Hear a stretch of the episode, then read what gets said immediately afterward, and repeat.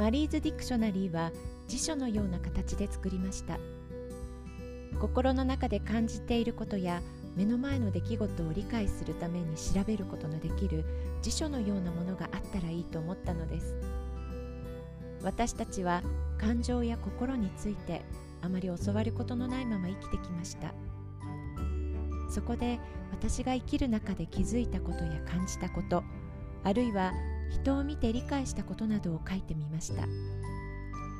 あくまでも私が考えたり感じたりすることなので辞書とは言っても持論書です。ぜひあなたの中の答えを見つけてくださいね。そして知識が知恵となって分かち合うことができたら嬉しいです。北条マリ